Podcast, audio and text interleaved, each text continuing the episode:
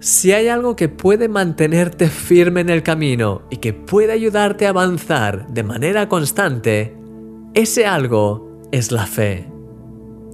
A lo largo de mi vida, la fe ha sido clave para obtener la victoria en diferentes situaciones, pero he tenido que aprender a usarla de manera efectiva.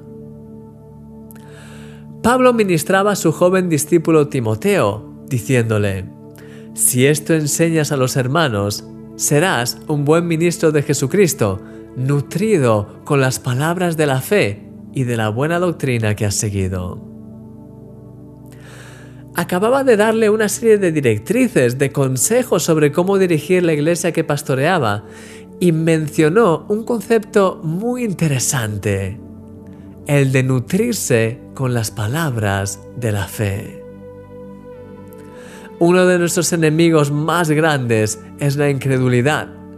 Y no me refiero al hecho de no creer en Dios, sino al de no creer en sus promesas. El enemigo nos bombardea a menudo con mentiras y la única forma de bloquearlas es usar el escudo de la fe. ¿Recuerdas que hablamos de ello anteriormente en una serie?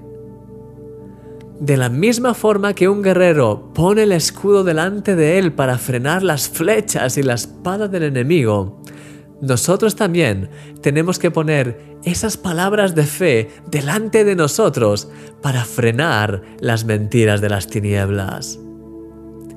Si el enemigo te dice que eres un perdedor, declara que eres más que vencedor en Cristo, como dice la palabra. Si te hace sentir culpable, declara que has sido perdonado y limpiado por la sangre de Jesús, como dice Primera de Juan 1.9.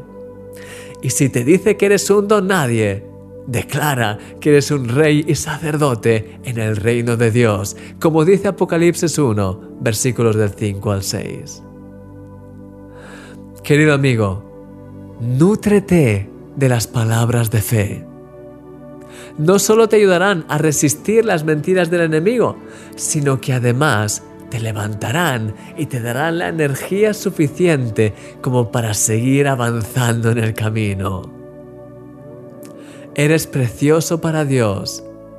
Eres un milagro.